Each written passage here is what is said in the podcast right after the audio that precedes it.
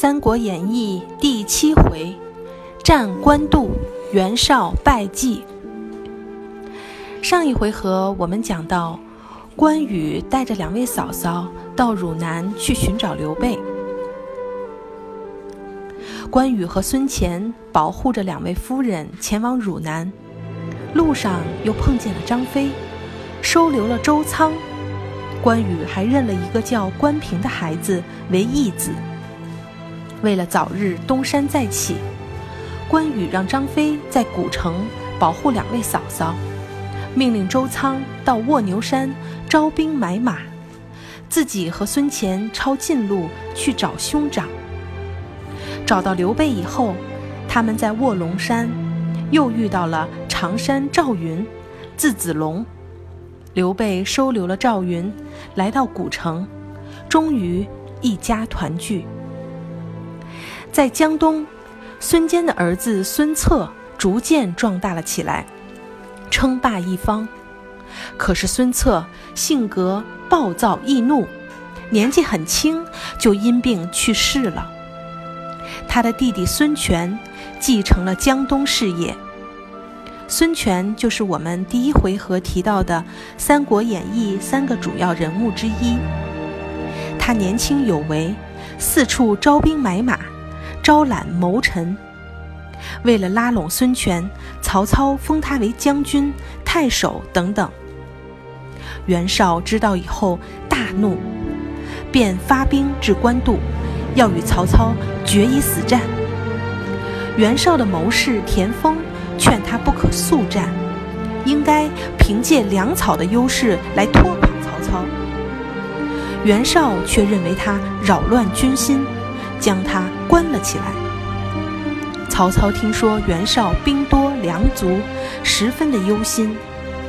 荀攸说：“要想取胜，关键是速战速决。”曹操深表赞同，便出兵挑战。两军厮杀起来，曹操抵挡不住，退回了官渡城内。袁绍将官渡层层围困，却也杀不进去。曹操和袁绍对抗了两个月，粮草渐渐的匮乏。这时，谋士许攸建议趁曹操被困，去攻打许昌。袁绍不听，许攸十分生气，便投靠了曹操。听说许攸来了，曹操高兴的鞋子都来不及穿，就迎了出去。许攸说。袁绍的军粮辎重都在乌巢，你可以去把乌巢烧了，袁绍军队必定大乱。曹操大喜，亲自带五千精兵出战，把粮草烧了个精光。袁绍听说以后大吃一惊，士兵们也开始人心惶惶。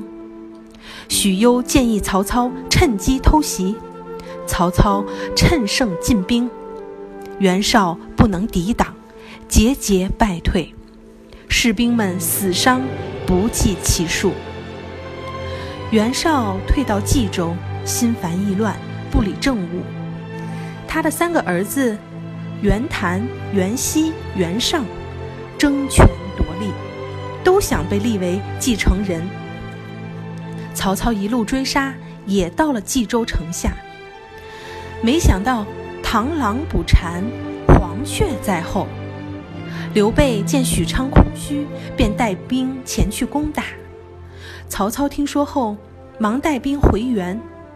刘备打不过，只好去投靠荆州太守刘表。第二年正月，曹操再次攻打袁绍。这时的袁绍已经病入膏肓。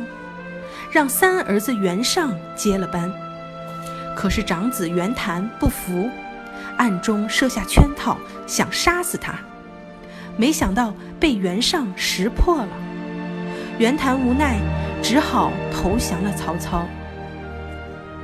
曹操攻打冀州，采纳了许攸的建议，将漳河的水灌进城内。袁绍、袁熙果然抵挡不住。拼命逃出，投奔了辽东太守公孙康。夏侯惇等人建议攻打辽东，曹操却按兵不动，说：“我要等袁尚、袁熙的人头。”大家不信，没想到过了几天，公孙康果然送来了两个人的人头。原来谋士郭嘉曾对曹操说：“如果袁尚他们跑到了辽东，千万不能攻打，因为公孙康。”很早就担心袁绍，所以一定会借此机会以除后患。可是如果曹操率军进攻，他们就会联合起来。大家对谋士郭嘉的智谋佩服不已。可惜他英年早逝，曹操为此悲痛不已，便带兵回了许昌。小朋友们。这一回合的故事讲完了。官渡之战中，曹操一开始并没有什么优势，可是最终战胜了兵多粮足的袁绍。这主要是因为他们对待谋臣们的建议采取了完全不同的态度。袁绍根本听不进别人的意见，曹操却从善如流，终于改变了形势，赢得了胜利。所以，如果想成为一名出色的领袖，必须要有宽大的胸怀、赏识人才的气度，才能在激烈的竞争中不断增强自己的力量。